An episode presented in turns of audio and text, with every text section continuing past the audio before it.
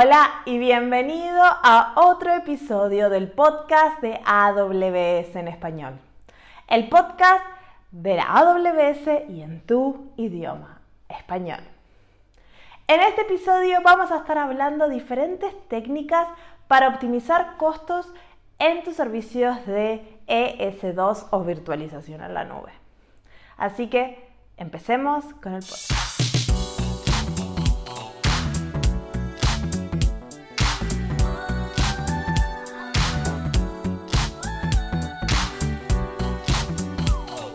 Hola, mi nombre es Isabel y soy un Developer Advocate en AWS. Hola, y yo soy Marcia Villalba y también soy Developer Advocate para AWS. ¿Cómo estás, Isabel? Todo bien, muy bien esta semana con unas cuantas novedades. ¿Tú qué tal? Muy bien, contenta de que finalmente largaron soporte para EFS para Lambda.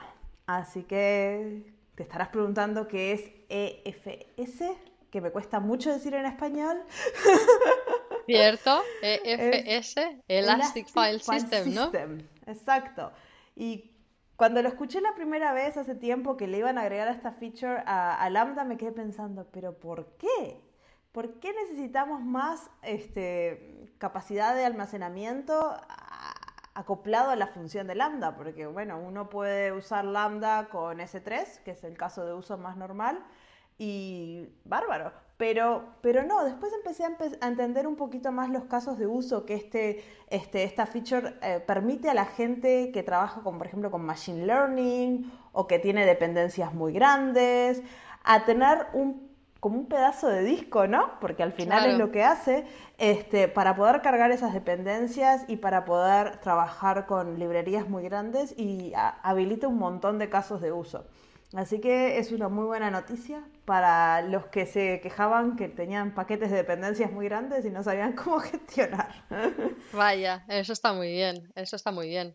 ¿Y qué más tenemos esta semana? Yo estoy muy emocionada con, nuestra aplicación móvil, que como sabes yo soy, yo soy fan número uno. Eh, la, aplicación móvil de la consola AWS ahora permite ver toda la parte de costes, que es perfecto para nuestro episodio de hoy, que vamos a hablar de cómo, de cómo optimizar costes. Y ahora también podéis, a través de la, aplicación móvil, eh, podéis ver el gasto y podéis, podéis hacer ahí un poco de control también. Sí, eso está buenísimo porque nos vino al pelo para el episodio de hoy. Y yo creo que el último lanzamiento grande que pasaron en estas dos semanas es Honeycode, que es un nuevo servicio de AWS que se llama Amazon Honeycode, que lo que te permite es crear aplicaciones web y mobile sin saber programar, sin hacer nada de código yo todavía no lo probé porque se lanzó hace poquito y recién hoy nos dieron el acceso, así que no, no, he tenido tiempo de probarlo, pero está en beta, así que ustedes si quieren ir a pedir acceso, les dejamos el link en la descripción del episodio. Pero lo que hacen es básicamente tienen una plantilla de, cálculo de toda la vida, ponen datos, pueden importar los datos y tienen un archivo separado por comas y lo pueden importar a esa plantilla de cálculo y ese sería como su base de datos. Y después de ahí pueden crear formularios, este, como un frontend de una aplicación de cliente, básicamente tirando cajitas y botoncitos, y después crear acciones. Si pasa esto, haces esto, se llena esta, se hace esta suma o te da esta información de datos. Entonces, para la gente que está acostumbrada a trabajar con estas planillas de cálculo, es como un nivel más de la capacidad de las cosas que puedes hacer y, Honeycomb te permite hacer un montón de cosas, ¿no? Desde aplicaciones para manejar qué está haciendo tu equipo, gestión de eventos, manejos de, presupuestos, no sé, lo que, lo que necesites, tareas sencillas que antes capaz compartías un, archivo de estos de, con todo tu equipo y todo el mundo toqueteaba la planilla de ah, cálculos ahora podés abstraerlo un poquito más y poner un poquito más de seguridad en eso de quién puede acceder. A que está muy bien. Y esto sin nada de escribir código, ¿verdad? Es todo interfaz es todo gestionado. Y me imagino que con el tiempo más nuevas features se van a agregar y más capacidades. Esto está en beta, así que lo lanzaron hace unos poquitos días. Este, lo que ven ahora seguramente evolucione mucho a lo que termine siendo. Muy bien, eso está muy bien. Pues vaya, muchas, unas cuantas novedades. Y eso, además de todas las nuevos en el What's New, todo lo que hay ahí, que hay, vamos. Sí, nosotros, nosotros hacemos un gran filtro todas las semanas. No les vamos a dar todas las noticias porque son muchísimas. Muchísimas. Así que si quieren saber todas las noticias, vayan al blog de What's New, les dejamos el link y, diviértanse. y ahí hay lectura para horas. Muy bien, ¿y de qué vamos a hablar hoy? Hoy es un capítulo dedicado a Isabel que se llama Optimización de costes para S2. Sí, finalmente, optimización de costes, que es uno de mis temas favoritos y bueno, y creo que, que también de, de mucha otra gente, que además creo que también alguien nos lo pidió eh, en uno de nuestros episodios pasados, así que eh, siempre encantadas de hablar de cosas que, son interesantes para, la audiencia, ¿no? Y como decíamos antes mientras estábamos preparando esto, que S2 es uno de los costes, eh, lo que aparece casi en todas las facturas de AWS como el primer coste de todo el mundo. Entonces no es algo, es un tema muy importante, no solo para Isabel, pero sino para, para muchos de ustedes que están trabajando con virtualización. Exacto. Y creo que la forma mejor de empezar es hablar de cómo analizar los gastos, cómo saber, eh, estoy gastando en EC2, cuánto estoy gastando, eh, en qué partes de EC2. Y eso para todo, cualquier análisis, cuando algo dice analizar y optimizar, lo primero que tenés que hacer es poder entender dónde está este, tus costes o, o, dónde está el problema que querés resolver, ¿no?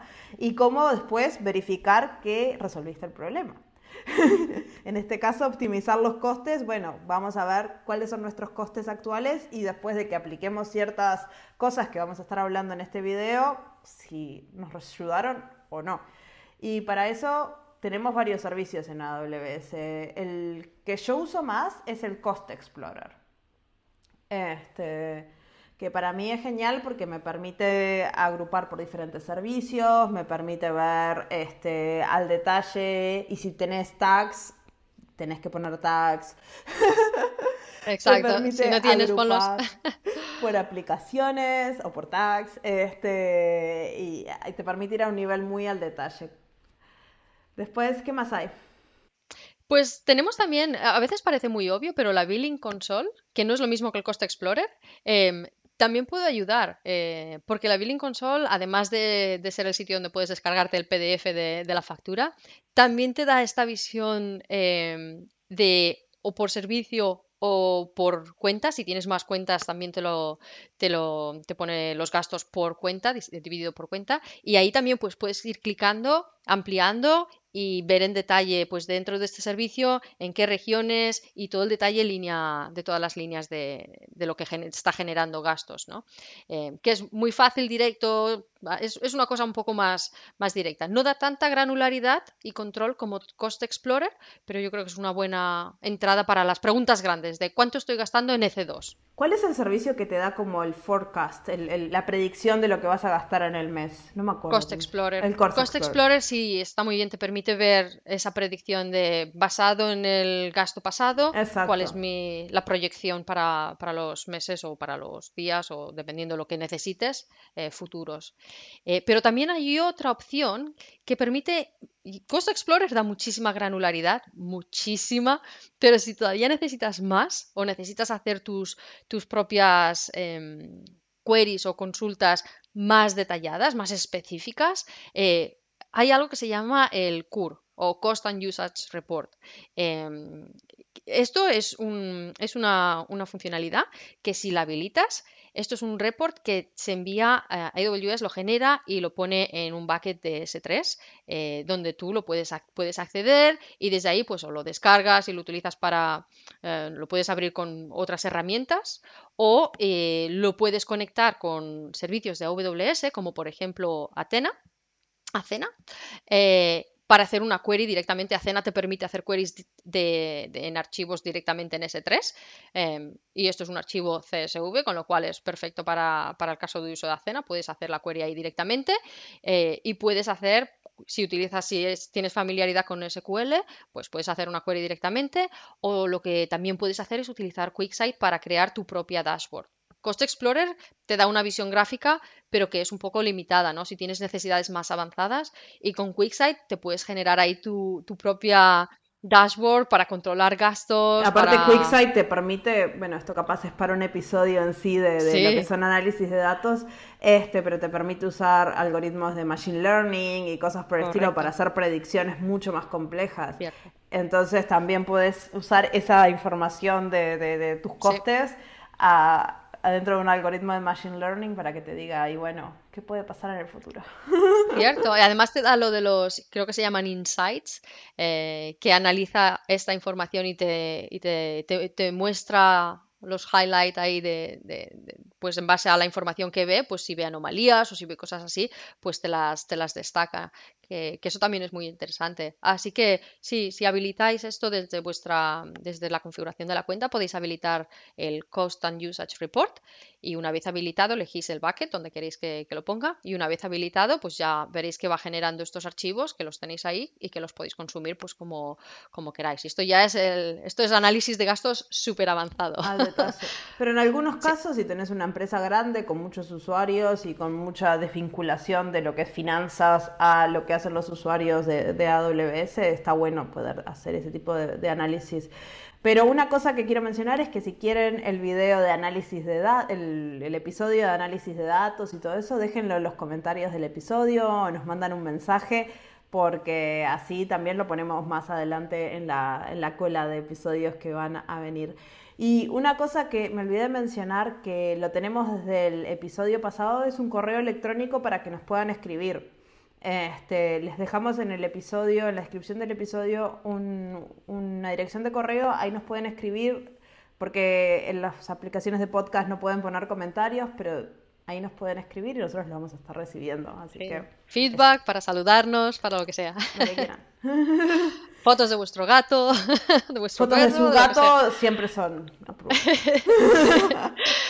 Exacto. ¿Y qué más? Eh, es muy interesante lo que decías de compartir o darle acceso, igual si tienes un equipo de, control de gastos y tal, o una persona que se va a dedicar pues más a, hacer estos análisis, em, pues proporcionarle acceso, que con el CUR está muy bien, pero también esto obviamente es un servicio de AWS, Cost Explorer y todo esto, y Billing, es, es AWS, así que obviamente está integrado con IAM, em, así que podemos también eh, generar policies en IEM que proporcionen privilegios solo para acceder, incluso solo en read only, solo en modalidad de lectura, si es lo que, lo que hace falta, a, Cost Explorer, para que esa persona pues, pueda solo hacer el análisis de gasto y, ya está. Igual yo creo que es una buena práctica de darle a tus desarrolladores la capacidad de, entender en qué están gastando dinero, porque eso, al menos cuando antes de yo ir al mundo de la nube, no tenía ni idea en cómo mi aplicación afectaba a los costes o las decisiones de arquitectura que yo tomaba afectaba a los costes de, de general.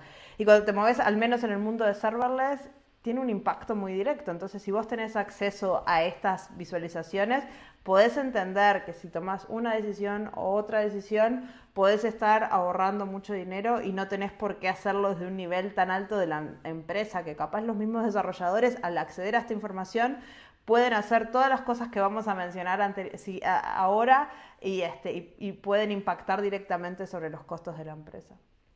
Sí, que además yo creo que, es útil, ¿no? Porque si ves lo que el impacto de tus acciones y de tus propias decisiones, el impacto que tiene en la factura, pues yo creo que también te hace un poco más consciente de, pues igual no necesito aquí 8.000 instancias o 8.000, igual con 8 basta.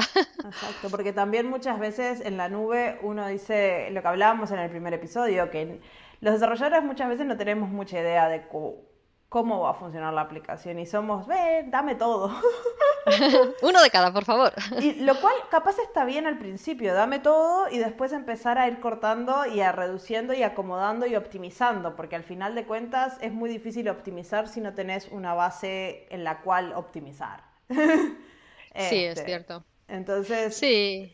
Y que además es también es eso, ¿no? Eh, cuando tienes acceso aquí al juguete nuevo, pues empiezas a experimentar y a probar y tal, y luego cuando te quieres dar cuenta, pues si no has, si no has tenido mucho, mucho cuidado de ir limpiando detrás lo que, lo que dices tú, lo que ya no nos hace falta, pues hacer esa limpieza luego, alguien, hay que hacerla, porque si no todo eso pues va generando, generando gastos. Obvio. Y una cosa también que está buena, este, que son los presupuestos y las alertas porque los presupuestos nos van a decir, bueno, si tenemos esta cuenta, que como ya hablamos podemos tener muchas cuentas de AWS, y esta cuenta puede ser una cuenta de, de exploración o de desarrollo, no es de producción. Y bueno, capaz le damos un presupuesto no muy grande, entonces cuando nos estamos llegando a ese presupuesto ya algo nos abre los ojos. ¿Qué tenemos acá que nos olvidamos de apagar? ¿O qué tenemos acá que está consumiendo tanto? ¿O ¿Qué hay? Momento de ir y borrar todo lo que no Uy, espera, que nos hemos dejado aquí algo. Sí, eso es súper útil. Em, y además es muy interesante porque esto te permite hacerlo en base al uso real, te permite hacerlo en base a la proyección, te permite hacerlo en base al gasto, o sea, dólares o euros o lo que sea, o, en base al uso, si por ejemplo prefieres decir pues tantos millones de invocaciones lambda en lugar de tanto coste. Y también está integrado, que hablaremos de esto hoy, eh, con las Reserve Instance y, los Savings Plan para asegurarte que si estás utilizándolos o para asegurarte que estás teniendo la que estás cubriendo lo que lo que lo que tú quieres cubrir, pero te permite también crear alertas para, monitorizar esto, que está muy bien. Así que sí. Esa es nuestra primera parte. Esa es la primera parte. cómo mirar los costos y cómo ver si estamos haciendo algo. Y después cuando hablamos de S2, lo primero que nos va a preguntar cuando creamos una nueva instancia es qué tipo de máquina vamos a crear. Y esto asusta un montón porque hay, no sé, dos millones de letras. Yo eh, tomo un curso en, en, una página que se llama A Cloud Guru y que estaba haciendo un curso de, de, Solution Architect para certificarme y es muy gracioso porque cada vez que sacan una versión nueva de estas máquinas, el pobre hombre te ayuda a crear una técnica memotécnica para aprenderte las máquinas. Al final es Fight Pixie My Queen, no sé qué, es como una frase de todas las letras. Hoy no vamos a entrar en los detalles de qué son cada letra. No, hay muchas letras. Y hay buena documentación para buscarlas, pero las letras tienen un sentido y son una categoría. Capaz puedes explicar un poquito. Sí, yo creo que si entendemos el estándar, luego se trata solo de ir a la página y buscar cuál es la letra de que se ajusta a lo que necesitamos, a nuestro caso de uso. Así que yo diría, vamos a empezar con la primera letra, del nombre de las máquinas y las máquinas ya veréis que son M5.8X large o R3, lo que sea. Em, la primera letra es el caso de uso y tenemos, por ejemplo, uso general, así que podéis usarla para, yo qué sé, vuestras aplicaciones o servidores web, cosas en general. Exacto, cosas normales. Em, luego tenéis lo que es Compute Optimize, que eso sería si necesitas procesador, básicamente. Eh, memory Optimize, memoria, fácil. Em, luego tenemos Accelerated Computing, que eso es cosas específicas para computación acelerada, por ejemplo. renderización de videos. exacto, esas llevan GPU, llevan el procesador gráfico directamente, así que estos son el tipo de instancias. Eh, y luego tenemos Storage Optimize, que esto es si necesitas muchísimo I.O. de disco o una necesidad particular de performance de disco. Y luego, la siguiente parte, esto es, la esto es solo la primera letra. la siguiente parte es un número que nos indica... La generación. La generación, correcto. Así que esto puede ser, por eso tenemos a veces, em, a veces si lo miras hay M2, M3, M4, M5 y... Cuanto más chiquito es el número, más viejo es. Entonces, cuando algo dice, no sé si existen ya, T1 son re viejas, porque ahora estamos como en T3, ¿no? Sí. Este si tienes una M1, si alguien tiene aquí M1, estamos ya en M5, por favor. Esta es la parte que tenéis que escuchar. Exacto, las generaciones y cuanto más viejas las generaciones, estamos hablando de esto está representando una máquina física. O sea, estamos, eh, estas características son las características de la máquina física. O sea, AWS sigue mejorando sus servidores físicos y por eso nos da estas categorías que no son de software, son categorías físicas que tienen ciertos requerimientos físicos para permitirte darte estas capacidades. Y cuando hablamos de las generaciones, hablamos de que son máquinas más nuevas. Sí, bueno, y no solo, porque ahora que lo dices, por ejemplo, eh, una de las cosas que, incorporamos recientemente es el sistema Nitro. ¿no? Eh, que proporciona pues muchísimas ventajas a diferentes niveles. Eh, esto está solo en las nuevas generaciones. Así que si, por ejemplo, tienes una M3, no está utilizando el sistema Nitro, eh, así que yo recomendaría siempre, si podéis, pasar a las nuevas generaciones, que vais a tener o la misma o mejor performance, y a un precio que si no es el mismo va a ser más bajo con la nueva generación. Ya sé que esto suena raro, pero es a menudo así. Em, y hay otra parte que es interesante, que si estáis utilizando viejas generaciones, específicamente con algunas como por ejemplo la M3, la R3 o la G2 y tal, que em, por defecto utilizaban volúmenes que no eran EBS eh, e Optimize. Eh, yo no sé si hay gente que, esté en esta situación, en este, en este caso, eh, pero antes se tenía ¿Qué significa EBS Optimize? Ah, EBS Optimize, esto, EBS es el storage, es em, el disco. Eh, exacto, estos son los discos. Y estos son discos, eh, obviamente esto es la comunicación con el disco y la, máquina, vuestra instancia de C2, tiene la comunicación con estos discos y la comunicación de tráfico normal de, pues, con lo que sea, eh, del, tráfico, del resto del tráfico de la instancia propia. las que eran las que no eran EBS Optimize, eh, el tráfico era todo por el mismo canal. El tráfico hacia el storage y el tráfico normal de la instancia era todo lo mismo. Y lo que hicimos es, con las EBS Optimize, es separar el tráfico hacia el disco del tráfico normal de la instancia para que no se impactaran el uno al otro y para proporcionar mejor, mejor performance, ¿no? Entonces, estas instancias viejas, que por defecto no eran EBS Optimize, sí que te daban, a un punto te daban la opción de hacer las EBS Optimize, pero era un gasto añadido. Todas las nuevas son EBS Optimize, todo eso no te tienes que preocupar, está incluido, no hay gasto añadido. Así que si estás en este caso, igual es otro, otra cosa que mirar. Si estás utilizando M3, R3, C3, estas generaciones más viejas y este tipo de instancia, míratelo, verifica a ver, porque también, pues, mira, mover a una nueva generación, además del valor añadido de mejor performance, de sistemas más nuevos, igual también esto también te lo, te lo, te lo mejora. Así que otra cosa que mirar. ¿Qué más tenemos? Ya hemos dicho la primera, la primera letra, el segundo que es un número, y luego a veces, no siempre, a veces veréis que hay una letra después. Ojo. Em, exacto. ¿Qué es eso? Que estos son características de la máquina. Por eso a veces aparece y a veces no. Si no aparece nada, M3, eh, vamos a coger nuevas generaciones. Eh, M5.2 y Large. M5. no dice nada, por defecto es un Intel, es un chip Intel.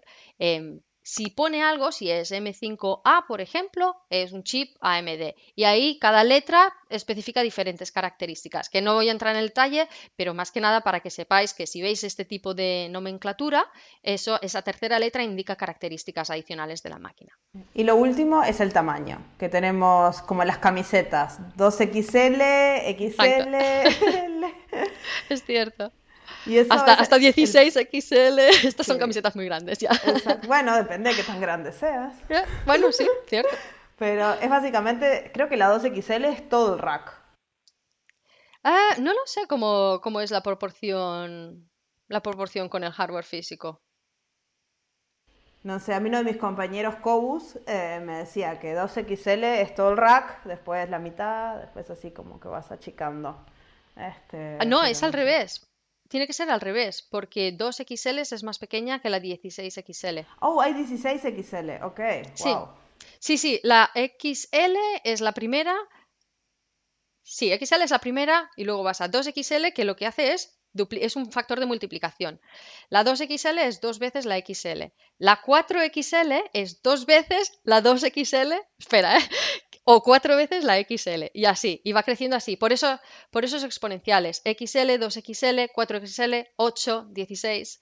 Sí, porque, acá, por ejemplo, en, la documentación muchas llegan a punto metal o cosas así. Sí. te dan todo el asunto.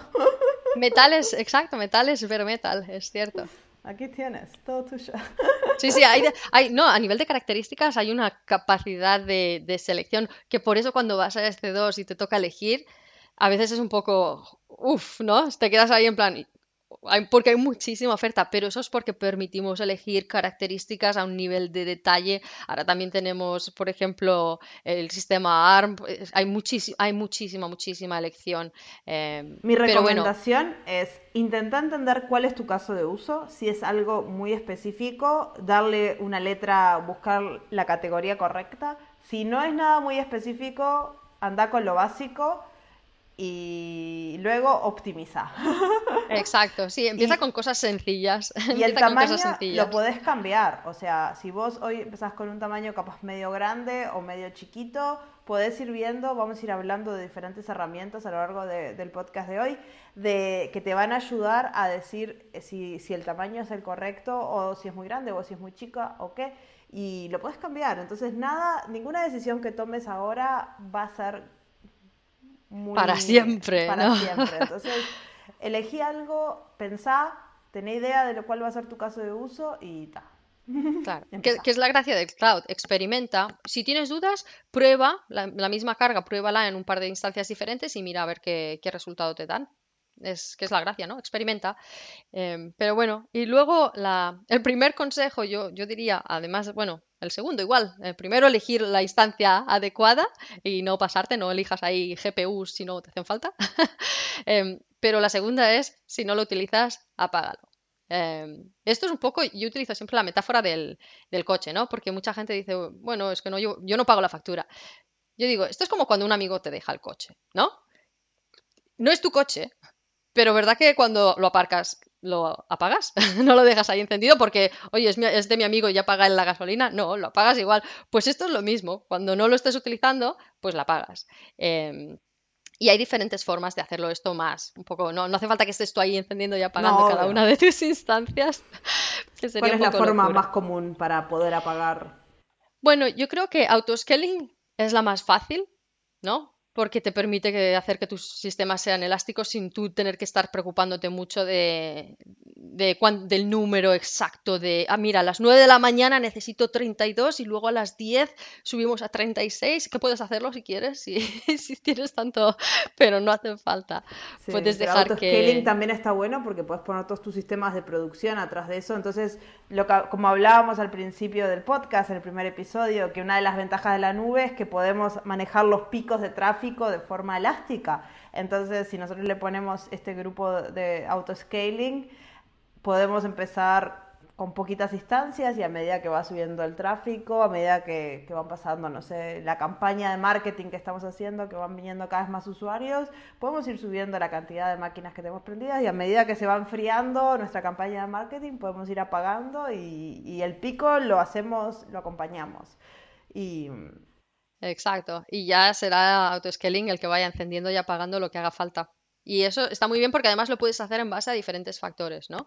Em, con lo cual se te permite ajustar la, carga en base a, lo que tú consideres que son las métricas adecuadas, que eso está también muy útil. Em, la OTA, para, también gente un poco que viene más de, de sysadmin, de modelos tradicionales donde necesitan, por ejemplo, pues a un horario determinado o cosas más o para desarrollo, ambientes de desarrollo, por ejemplo, o que tus empleados vienen de 8 a 5, ¿por qué tener las máquinas prendidas todo el tiempo? Cierto.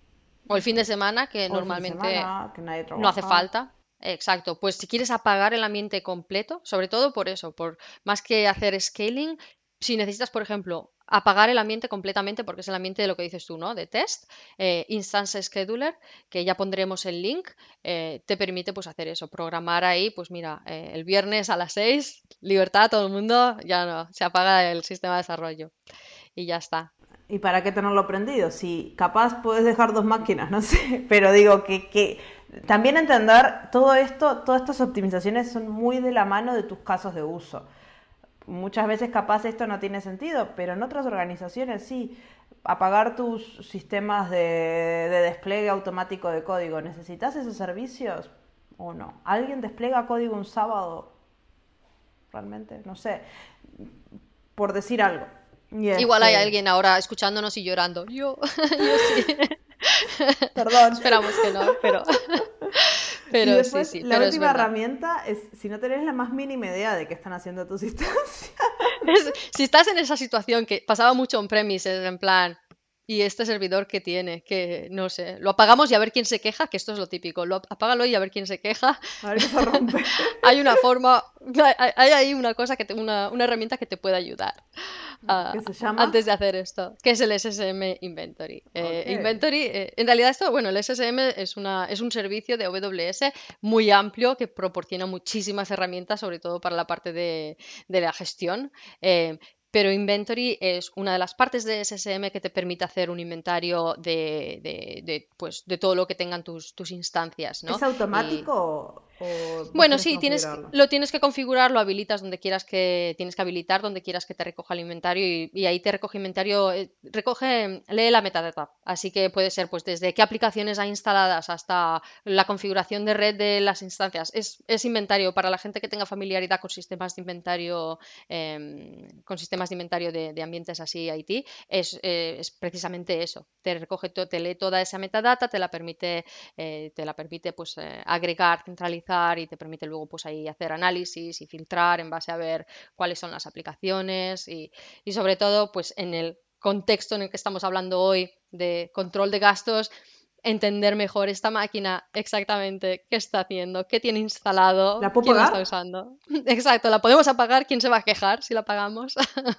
bueno, te voy a decir exactamente quién, pero bueno, igual, alguna información te puede dar de quién la estaba usando, em, pero, pero sí, sí, te va a proporcionar un poco más de información para saber eh, si la puedes apagar.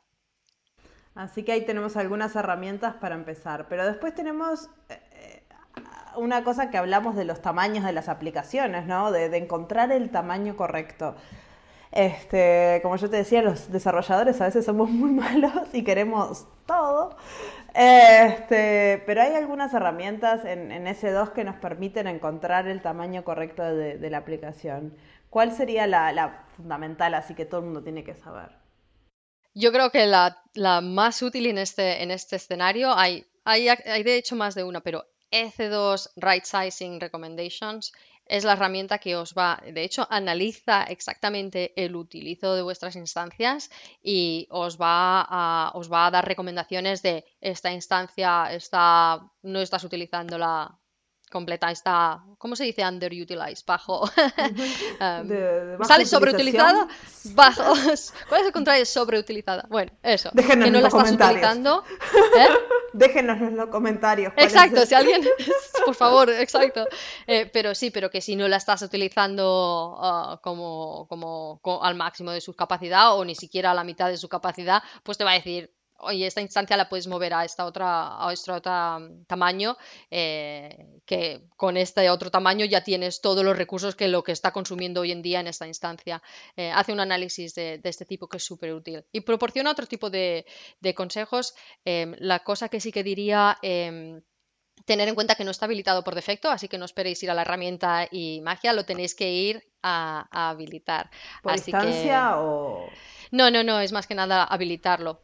vale, sí, empieza a darme recomendaciones. Ok, y una pregunta, porque también está el AWS Compute Optimizer, que ¿no hace algo parecido? Pues me, pregunto, ¿Compute Optimizer? Me pregunto si no será la misma, la misma herramienta. Ese lo que hace es, te da recomendaciones de Machine Learning en base al utilizo de, de tu aplicación pues probablemente sí, probablemente. Es, está en sí, es la, es la que está en el Cost Explorer. Em, la que estamos hablando de recomendaciones es la que está, bueno, la que yo estoy hablando de recomendaciones es la que está en, Cost Explorer. Ah, de hecho, estoy pensando, eh, también hay otra forma de recibir right sizing recommendations que es a través de Trusted Advisor. Igual por eso tenemos aquí todas estas nomenclaturas y, diferentes formas de obtener esta información. Trusted Advisor también va a hacer lo mismo, va a hacer un análisis de vuestro, del utilizo eh, actual y va, y va a sugerir eh, potenciales, cuáles son las instancias pues, que no están realmente utilizando todos los recursos que tienen, que tienen asignados y que potencialmente son buenas candidatas para moverse a, instancias de, un tamaño diferente.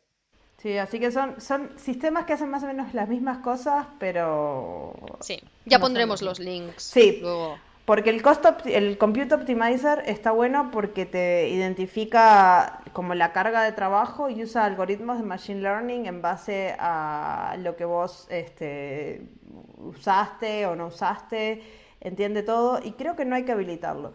Este, Yo Ah, no soy muy usada de S2 y esto salió en Reinvent el año pasado ah, fíjate. y te analiza no solo el tipo de, no solo el tamaño, pero el tipo de instancia de S2 y Ah, vale, vale, te vale. analiza los grupos de autoscaling.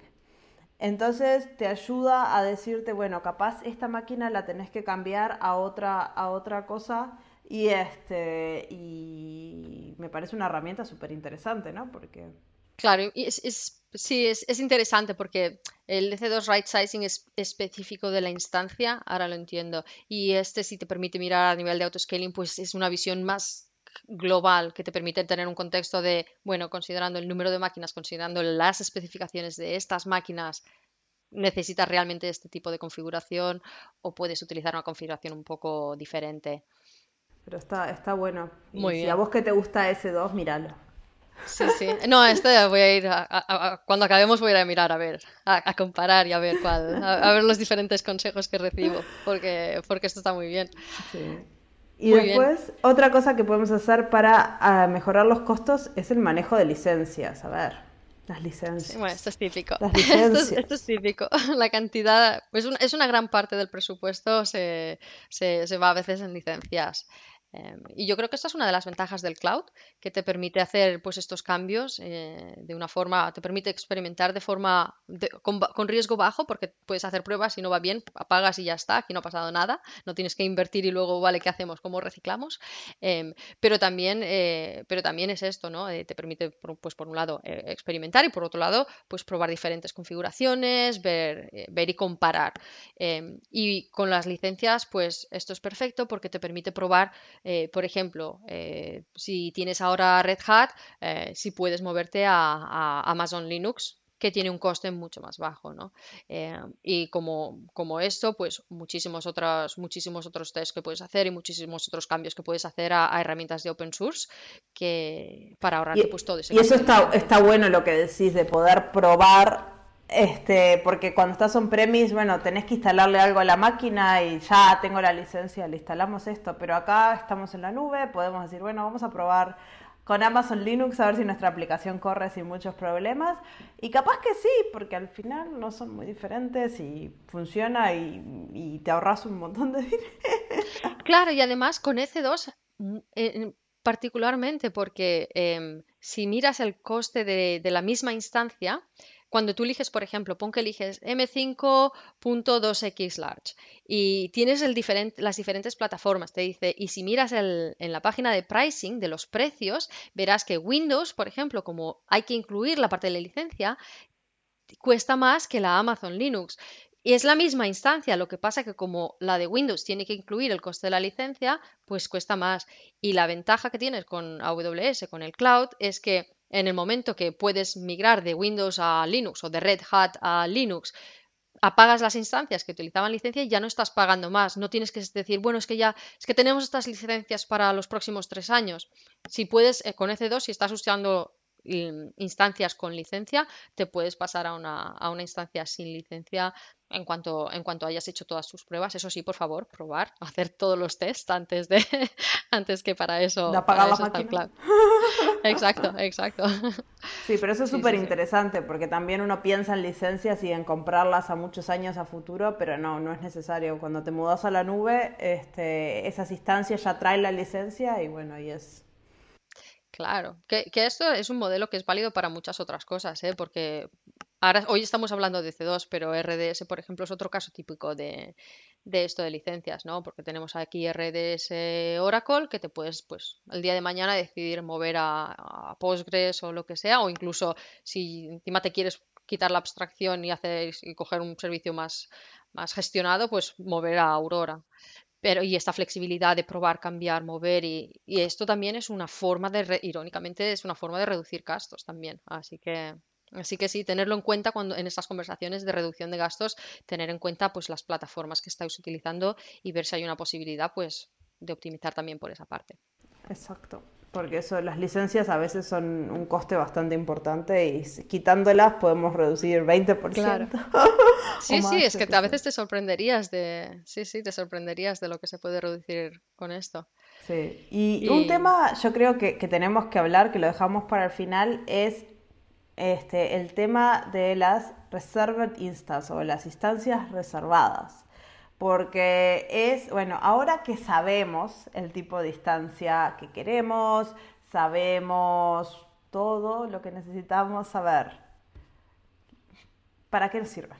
Ahora que ya, exacto, ahora que ya sabemos que eh, esto lo que te permite es hacer pues un commitment, un, contrato con AWS, vamos a llamarlo, eh, donde te un compromiso, donde te comprometes pues a utilizar esto y AWS te proporciona a un coste más bajo. Pues, por ejemplo, y, tenemos aquí dos tipos. Tenemos a un año o tres años. Y la ventaja es que pon que decimos, pues yo sé que este, este sistema para el próximo año ya lo hemos optimizado, ya está perfecto, pues para el próximo año va a estar así, seguro. Eh, pues este es el momento de hacer este tipo de, compromiso, para, de contrato. Para poder hacer este compromiso tenemos que saber el tipo de computación que queremos, si es una de tipo común o con alguna optimización. Aquí son las diferencias eh, y es por eso que vamos a hablar de Reserve Instance y Savings Plans. Reserve Instance hay también además diferentes modelos em, que permiten más flexibilidad y menos flexibilidad. Y luego también, dependiendo de la plataforma, todavía más flexibilidad o menos flexibilidad. Em, yo creo que lo que es importante pensar es, si tenéis una idea súper clara y queréis y no os importa la gestión de estos contratos y de las Reserve Instances, entonces Reserve Instances puede ser una solución.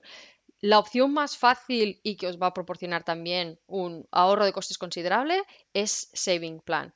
Y esa es la diferencia. Savings Plans eh, tenemos dos. Tenemos el de EC2 y el de Compute. Y te permite abstraerte del detalle específico de la Reserve Instance. Por ejemplo, con el modelo estándar de Reserve Instance le tienes que decir, quiero para la, esta específica tipo. Em, algunas te proporcionan, la flexibilidad de tamaños, pero le tienes que decir este tipo, esta plataforma, si es Windows, si es tal. Eh, Hay que saber mucho detalle. Tienes que saber las características de la máquina. Con el Savings Plan, si haces EC2, pues es EC2. Y el Savings Plan se irá aplicando allí donde pueda obtener más beneficio. Y esto lo hace por ti. Esto utiliza, utiliza sus propios algoritmos para calcular por ti dependiendo de esa ¿qué le decís tienen mejor. Plan? Le decís, yo quiero tantas horas de computación. Exacto, compras un número de horas de, computación. Eh, la, diferencia entre el EC2 y el Compute que decíamos ahí estos dos es porque EC2 es EC2, es recursos EC2 y se va a ir aplicando ahí. Con el de Compute te incluye Lambda y te incluye Fargate que esto está súper interesante porque si estás utilizando estos tres servicios o incluso si estás haciendo ahí movimientos, que estás moviendo cosas de EC2 y moviéndote a serverless, con un service plan te permite hacer ese compromiso antes a medida que vas moviendo, porque lo que te, hoy te aplica en EC2, luego te lo va a ir aplicando a Lambda o a Fargate, y no, no, tienes que especificar cuánto. Esto, eh, que es la parte súper interesante que a mí me encanta de Savings Plan, es que lo, hace, que lo hace por ti, con lo cual es más fácil, no tienes que estar ahí mirando el detalle de todo. ¿Y eh, cómo funciona esto a nivel de organizaciones? Si vos tenés muchas cuentas de AWS, este, ¿se aplican estos ahorros a través de todas tus cuentas o solo aplica a la cuenta que lo compras? Claro, esto depende de, depende de la organización. Puedes elegir si quieres compartirlo o si no quieres compartirlo. Que además esto eh, nos trae otro punto interesante, porque si, si, decides compartirlo, pon que dices, bueno, yo quiero compartirlo. Eh, ¿Qué eso significa?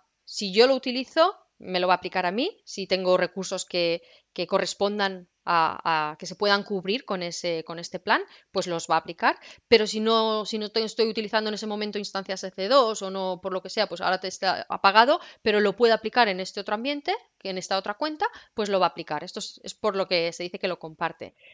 Pero eh, la, cosa que, la otra consideración que tienes que hacer es dónde lo vas a comprar. Como hablábamos, las organizaciones con más de una cuenta tienen eh, la master o la payer, que es la que paga la factura, y luego todos los miembros, las cuentas miembros. Entonces, la cosa que tienes que preguntarte es cuando, cuando la compres, porque esto lo compras todo, esto como AWS lo compras todo por la, por la consola. Em, cuando lo compres, ¿dónde lo vas a comprar? Si lo vas a comprar en la cuenta donde recibes la factura o también lo puedes comprar en una de las cuentas miembro. Y la diferencia va a ser dónde se aplica primero. Por ejemplo, pon que yo compro una Reserve Instance para mi ambiente de lo que sea, de producción, con mis características. Si lo compro en la Payer y mi ambiente está en mi cuenta de producción, en realidad nada me garantiza que lo vaya a aplicar a la cuenta de producción. Porque podría, si hay otra cuenta que está utilizando el mismo tipo de instancias, podría aplicarlo ahí. Pero si lo compro en mi cuenta de producción, primero lo va a aplicar en mi cuenta de producción y si no, en mi cuenta de producción no hay instancias que puedan utilizarlo, va a ir a la payer y luego va a buscar la payer eh, si hay otras cuentas Muy que puedan... Muy inteligente. Pero por eso es importante dónde lo compras. Porque va a ser el que tenga prioridad de utilizar ese plan. Más allá de compartir, pero va a tener prioridad.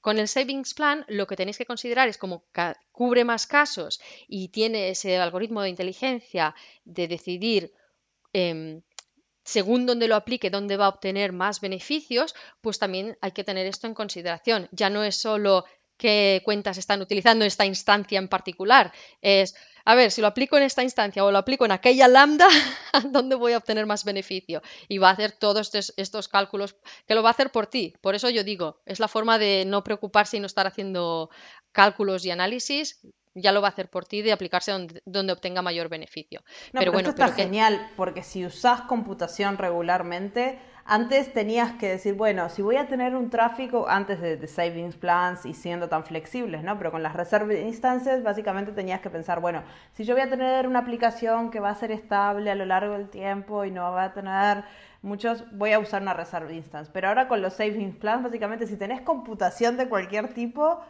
podés hacerte un savings plan para la capa base de tu computación que es estable a lo largo de, y ahorrarte un montón de dinero, porque depende del tipo de contrato que hagas, vas a ahorrar un montón de dinero.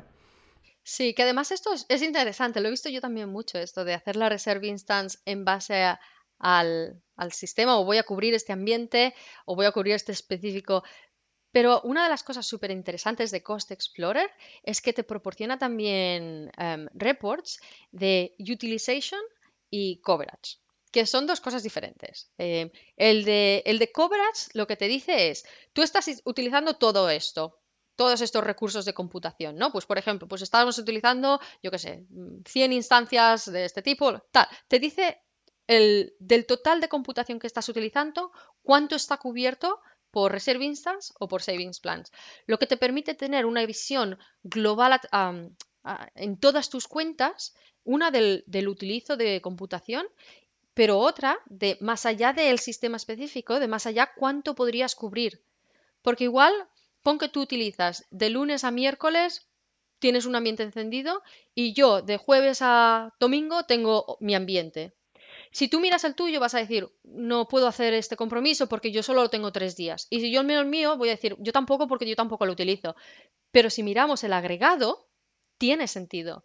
Y estos reportes son muy útiles para eso, para ver el total agregado a través de todas tus cuentas y así determinar, ah, pues mira, podría cubrir más con un Reserve Instance o con un Savings Plan. Y este es el coverage. El otro es utilization. El utilization lo que te dice, o tu utilización, es eh, ahora que tengo la Reserve Instance o el Saving Plan, ¿la estoy realmente utilizando? ¿Se está aplicando? Porque, por ejemplo, pues igual compraste una Reserve Instance para un tipo de instancia, para, yo qué sé, específico, y luego el equipo ha decidido migrar a otro tipo de instancia o ha cambiado la plataforma o, o se ha movido a serverless y ya no utilizan EC2. Y, esa reserve instance pues no la está utilizando nadie. Entonces es también importante em, ir, siempre mirando esto. Que lo que decías tú, las alertas y los budgets, esto te puede también Y también a veces los contratos de reserve instance son a tres años. Entonces puede pasar muchas cosas en tres años. Claro, es cierto, es cierto, por eso sí, es, importante tener eso. Yo diría siempre, ah, al menos crear una alerta, lo que decías tú de las alertas, que es para despreocuparte, ¿no? Pues crear una alerta de, en base a la utilización y pues cuando la utilización es 90% o lo que sea adecuado para vosotros, eh, pues recibir una alerta y que así podéis ir a mirar, uy, espera, a ver qué ha cambiado. Exacto. ¿Y qué pasa este, si tenés una reserve instance que no estás usando? ¿Puedes cancelar el contrato o no? No se puede cancelar. Por eso está, por eso es súper importante siempre em, siempre ir vigilando, ¿no? Si, si las usamos, si están siendo utilizadas. Lo que sí que puedes hacer es, por ejemplo, em, igual ese equipo pues ha migrado a otra cosa, pero igual tienes otro equipo que está utilizando un tipo de instancia que igual puede funcionar en la instancia de la Reserve Instance. Igual están utilizando C3, que es de uso general, y pueden utilizar igual, perdón, C3. Vamos a utilizar, se me han quedado las, generaciones viejas en la cabeza. Vamos a ver las generaciones nuevas. Igual están utilizando la C5 igual pues les preguntas y dicen, ah, no, la M5 es igual, es uso general, esto es un, no sé, es una aplicación que no, que no necesita nada especial, igual lo pueden mover y no, y ya está, y la vuelves a utilizar. Por eso es importante tener esta alerta para ver qué ha cambiado y ver si la puedes volver a utilizar con otra cosa. Exacto, y si no querés tener un compromiso a tan largo plazo, está la otra forma de ahorrar en AWS, que son lo que son las spot instances, que son una pasada, como dirían ustedes españoles. Sí, es verdad. Es, de hecho, a, menudo proporcionan precios, los, los, precios más bajos. Sí, sí de todas las diferentes ofertas que hay, es la modalidad de obtener precios eh, más bajos. Básicamente, las, las spot instances, el, catch que tienen, el truquito que tienen es que están a precios muy bajos porque nadie las está usando, son máquinas que están sin utilizar, entonces AWS prefiere que alguien las utilice y pague algo aunque sea, pero si alguien las necesita y alguien está dispuesto a pagar por ellas, tu aplicación tiene que terminar y en no sé cuántos minutos y le tiene que ceder el lugar a este, el, recurso que está por decidido a pagar el precio completo. Pero hay unas gráficas en la página de, DS2 que puedes ver cuando una aplicación, cuando una instancia pasa eso, que se acaban y te, tienen que quitar a ti la, instancia y pasa muy poco. Bueno, depende del tipo de instancia.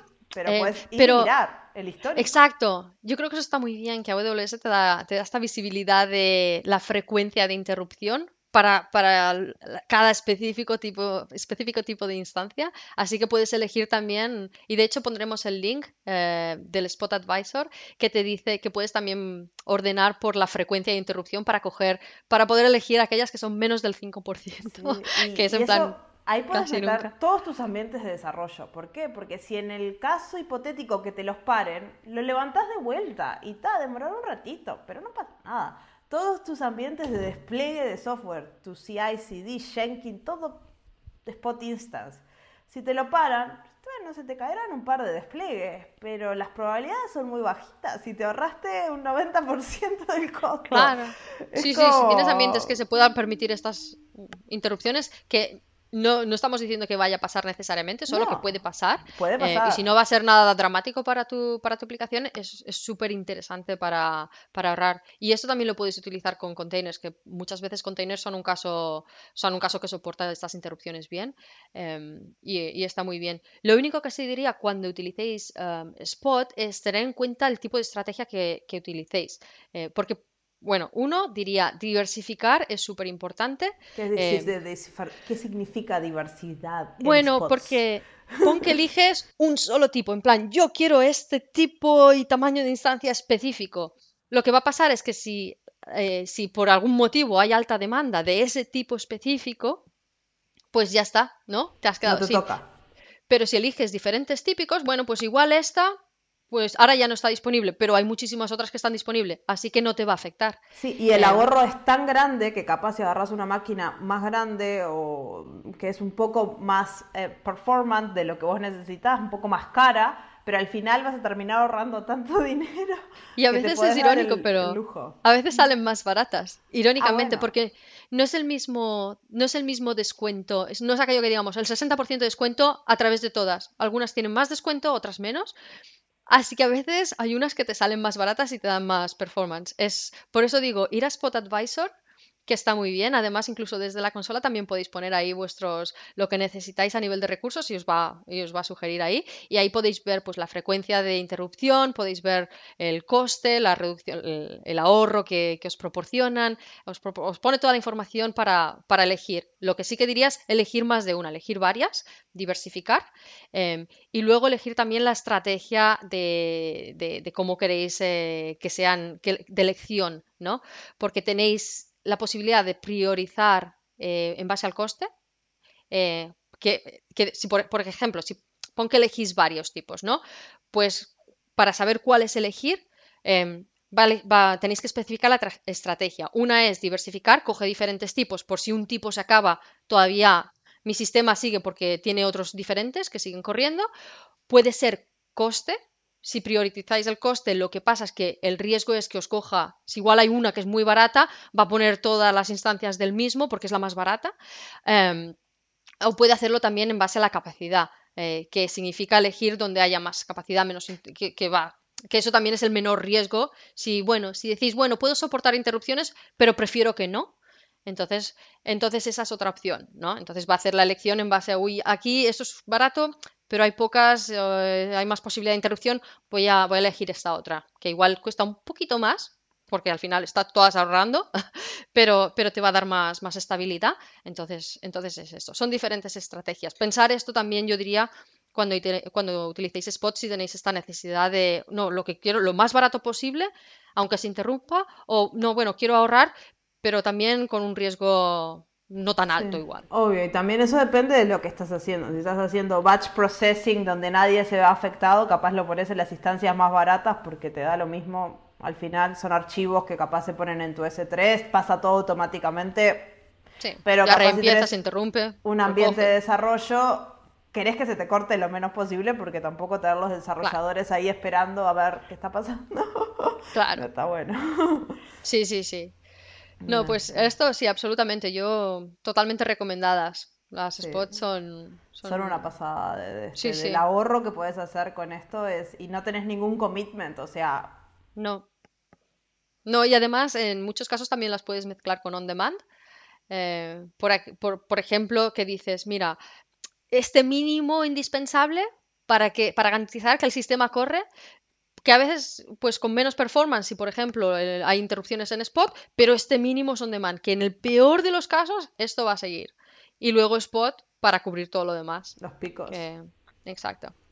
eso también es ahí en bajo riesgo, utilizar spot, hacer ahorro, pero con un riesgo un poco más bajo. Claro, y ahí puedes poner incluso cargas de producción. Sí, exacto. Sí, sí, pones esa baseline, ese mínimo de on demand, esto lo necesito sí o sí, y luego lo otro por encima, pues con, con Spot. Exacto, y es, está buenísimo.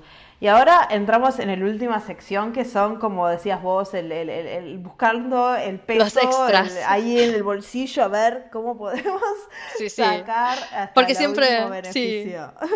A, veces hay quien, oh, yo ya, yo conozco la Reserve Instant, yo conozco yo conozco todo esto. A ver, ¿no tienes algo más, algo más ahí avanzado? Yo quiero lo más, hasta el céntimo. Pues vamos a daros también, también esto para que haya un poco para todo el mundo. Se quedaron al final escuchando todo Exacto. esto. Es el premio, el, premio, de paciencia. ¿Cuál es el pues top tip de, ¿cómo se llama en español? El pato rico este que tiene ahorra y anda con los centavos. Ah, de, Me sale el pato Donald, pero no, el pato Donald no, era el rico, es el tío... Uruguay. sí, no, tiene otro nombre, el tío, no me acuerdo. Comentarios. si alguien, se acuerda, ayudadme con los comentarios. Sí, sí, no me acuerdo el nombre. Es el tío, pero no me acuerdo el nombre. pero sí, el primero es el EBS, el disco. Esto es una cosa que muchas veces pensamos en el EC2 y se nos olvida que EC2 en realidad tiene, esta, tiene este componente eh, de storage que también genera gastos en, en algunas situaciones. Por ejemplo, una de las cosas que hemos dicho, lo de, eh, las instancias, ¿no? Eh, apagar instancias y tal. Apagar, stop y terminate, terminar y apagar son dos cosas diferentes. Apagar lo que significa es que la instancia sigue ahí y la puedes volver a encender. Terminar quiere decir que la borra.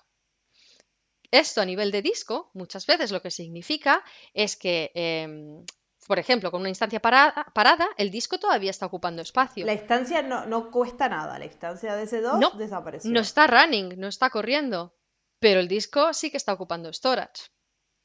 Con lo cual, este es el primero, tener en cuenta que las instancias que están paradas no generan gastos de EC2, pero sí que generan gastos de EBS. Entonces, si queremos apagar, terminar una instancia, lo que sería recomendable es hacer un snapshot, guardarlo, no sé, en S3, que es mucho más barato, apagar, terminar la instancia totalmente y después cuando la queremos recrear, agarramos esa snapshot y se la metemos y listo.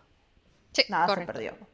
Exacto. O crear una, si es para generar otros sistemas, una AMI, crearla ahí tenerla ahí y luego podéis crear más instancias a partir de esta, eh, pero no hace falta tener esta instancia parada generando, generando gastos si no, si no es necesario. La otra es, cuando terminemos instancias, eh, que esto pasa muy a menudo, tener en cuenta si borráis el volumen o no. Eh, porque esto es una cosa Mm, que la pasa muy a menudo. Exacto, que borras la instancia y se queda el volumen unattached, no asociado a, a ninguna instancia y se queda ahí por los siglos de los siglos, que esto lo, lo he visto y de hecho a mí también eh, me ha pasado, lo confieso que me ha pasado, y luego vas a mirar en EBS eh, y te encuentras volúmenes no asociados con nada y es en plan, y sobre todo si no has utilizado tags, em, ¿Y esto qué hace? y esto que era, y esto lo podemos borrar, no lo podemos borrar, esto que es, que no es, lo mismo. esto genera gastos, así que un poco de... Además, ahora hay una cosa muy útil que son las life cycle em, policies para EBS, para ayudaros a hacer toda, sí, toda esa gestión. Sí, sí, yo, a mí me dio alegría porque, ya te digo, yo, he- yo he fallado en esto de, de tener poca higiene con los discos Pasa mucho. y... Claro, es que pasa, son cosas que pasan y pues eso, em, pues tener en cuenta esto, que esto también es una forma a veces de ahorrar gastos, ir a mirar a ver qué, a ver qué es lo que hay ahí, qué descubrís y considerar pues eso, life cycle policies y cosas así. Y, y tener, y tener en cuenta estos, estas cosas de borrar instancias, acordaros de los volúmenes. Y hablando de volúmenes, una básica, elegir el tipo adecuado. Porque Cierto. cuántas veces decimos, nuestra aplicación va a ser un montón de operations, entonces operaciones, le vamos a dar esta súper fantástica. ¿Realmente necesitas todas esas operaciones? ¿Se puedes ir con la básica de toda la vida? Esto es lo típico. ¿Cuánto necesitas? Todo. Todo lo que tengas. ¿Cuántos IOPS me puedes dar? Todos. Y luego no, no utilizas. Pues sí. Esto sí, esto es también mirar a ver lo que está utilizando, especialmente con lo de los discos, los discos específicos de IOPS, porque esto pagas cuando creas este disco, sí que especificas el número de IOPS que, neces- que crees que vas a necesitar eh, y, que por lo, por lo tanto son los que se te proporcionan que luego vas a pagar por eso, lo utilices o no. Así que yo diría, cuando estéis eh, utilizando este tipo de disco, ir mirando también, ah, está siempre bien comprobar que realmente lo habéis dimensionado de la manera necesaria y ver si también hay una oportunidad ahí de reducir costes. Claro. Este, y lo otro, que ya no tiene nada que ver con el storage, son los balanceadores de carga, que es típico que, que creamos ahí balanceadores de carga y no son Y luego sí.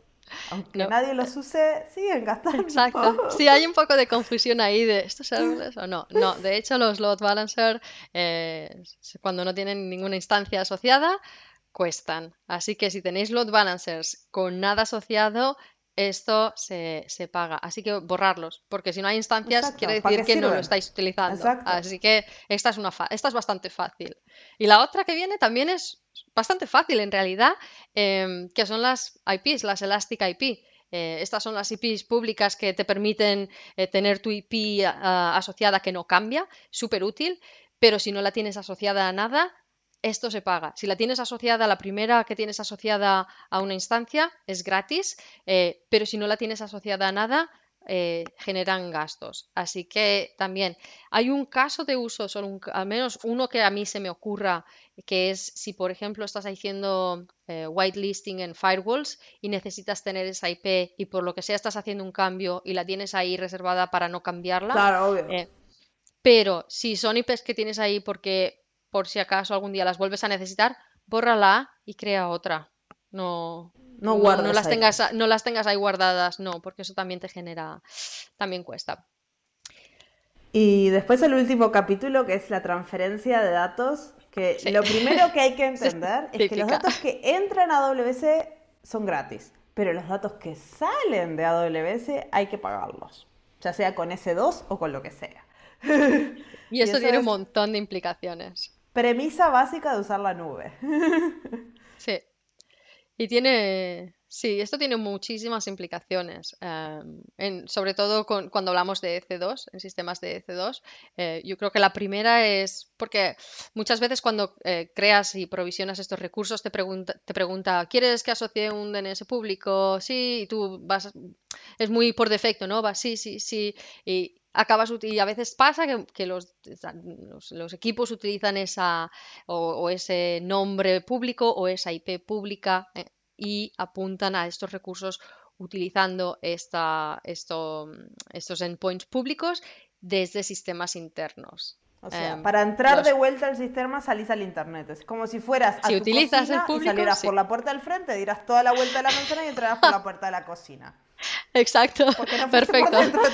Me encanta esta metáfora, y además es exactamente, es exactamente esto. Eh, tener los, los endpoints públicos son para cuando estás fuera, no cuando estás dentro. Cuando estás dentro ah, hay que acordarse siempre de, utilizar las IPs y los nombres públicos, ah, internos, perdón. Sí, sí, sí. Y eso eh, pasa en todos los servicios de AWS, ya sean serverless o no serverless. Si vas por el internet, te van a cobrar. Así que intenta buscar las formas para entrar por dentro de la casa sí, que además hay muchos otros motivos, por seguridad, performance, etcétera. Si es tráfico interno, no tendría que ir hacia afuera, así que sí, sí, sí. Em, ¿Qué más? Ah, la otra es la de los load balancer, que esto es una cosa interesante que, a, mí me ha pasado, que por eso siempre ahora ya lo, lo, voy, pues, lección aprendida que voy compartiendo, es eh, mirar siempre los load balancers, em, el tráfico, si, si os pasa que veis muchísimo tráfico de salida, investigar por qué. Los load balancers normalmente lo que tienen es mucho tráfico de entrada, em, pero no tanto de salida.